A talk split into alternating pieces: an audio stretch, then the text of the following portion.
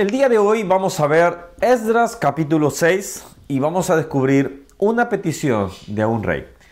Hola, ¿cómo estás? Que Dios te bendiga. Mi nombre es Ronnie Mejía y vamos viendo la Biblia capítulo por capítulo. Hoy estamos en Esdras capítulo 6. Estamos en este hermoso libro. Han pasado 70 años, ya han pasado más años también donde se han estado construyendo lo que es el nuevo templo, el segundo templo. Y esto es importantísimo, que lo hemos venido diciendo, porque un día también habrá una profecía contra este, este templo, que no quedará piedra sobre piedra. Ahora bien, estamos acá en el momento en el que se han levantado enemigos, se han levantado todo tipo de enemigos, tanto cercanos, lejanos, para impedir la construcción del templo, para impedir que se pueda seguir levantando. Siempre en nuestras vidas van a haber o van a tratar de darse, levantarse cosas que impidan que nuestras vidas sean construidas en el fundamento correcto, que es en Cristo Jesús. Siempre, siempre va a haber obstáculos, siempre va a haber enfermedades, siempre van a haber problemas económicos, siempre. Pero nuestra fe tiene que prevalecer aún en medio de la dificultad. ¿Es difícil? ¡Wow! Es espantosamente difícil. Pero la Biblia dice, no les ha dado espíritu de cobardía, sino de poder y de dominio propio. Entonces, acá estamos en este momento donde estas personas fueron donde el rey Darío, le fueron a decir eh, que, él, por ejemplo, eh, no tenía que impedir que, se estaban levantando. Y ellos buscaron, eh, dice, por ejemplo, acá en el, en el versículo,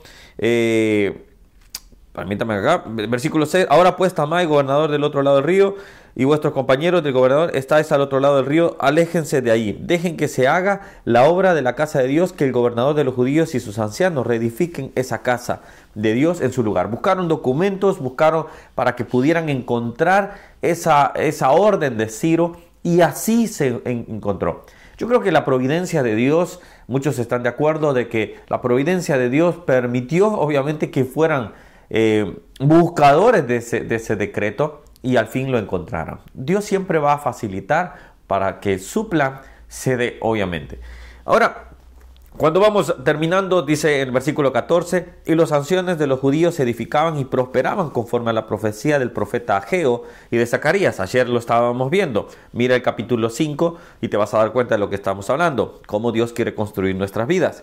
Hijo de Ido, edificaron pues y terminaron por orden del Dios, del Dios de Israel y por mandato de Ciro, de Darío y de Artajerjes, rey de Persia, esta casa fue terminada el tercer día del mes de Adar, que fue que era el sexto año del rey del reinado del rey Darío. La casa se terminó.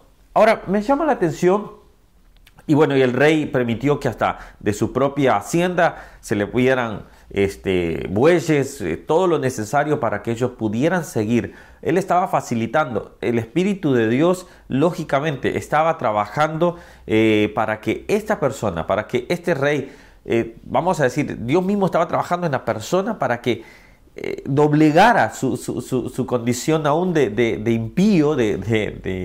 de ay, se me fue la palabra, una persona alejada totalmente para que aún así lo usara de esa manera. Ahora mira la petición que hace en el versículo 10 y aquí voy llegando al, versículo de hoy. Versículo 10.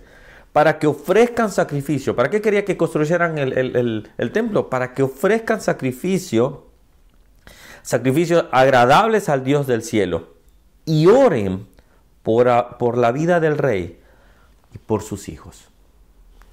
Darse cuenta de este punto es darse cuenta que eh, Darío estaba diciendo, Estamos permitiendo esto, pero también nosotros, aún siendo paganos, esta es la, palabra que estaba buscando en mi, en, mi, en mi mente, aún nosotros también teniendo toda esta cantidad de dioses, pero por favor, para que ustedes oren a su Dios por el rey y por sus hijos. Esto no es una clase política, esto no jamás me voy a meter en la política, es decir, no quiero estar en ese, en ese tema, pero un punto esencial es lo siguiente, es que nosotros debemos orar por los dirigentes, nosotros debemos orar por quien esté.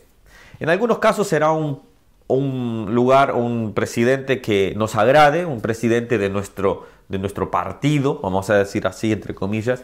En otros casos será un presidente que quizás no sea de nuestro partido.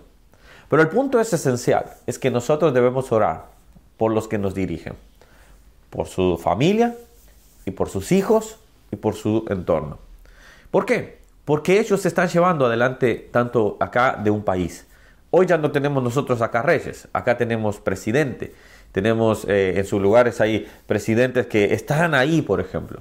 Ahora, debemos nosotros pedir que ellos mismos, así como hasta el rey Darío, pedía oración, aún siendo alejado, estando alejado, pero aún así reconocía que Dios era el Dios de los cielos.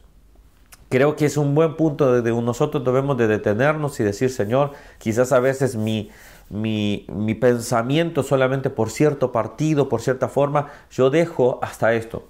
Un fiel cristiano no va a ser seguidor de un partido. Un fiel, un fiel cristiano va a ser seguidor de Jesucristo y hará lo que la palabra de Dios le indique. Y si la palabra de Dios me indica que debo de orar por los que nos dirigen, debo de orar por los que me dirigen.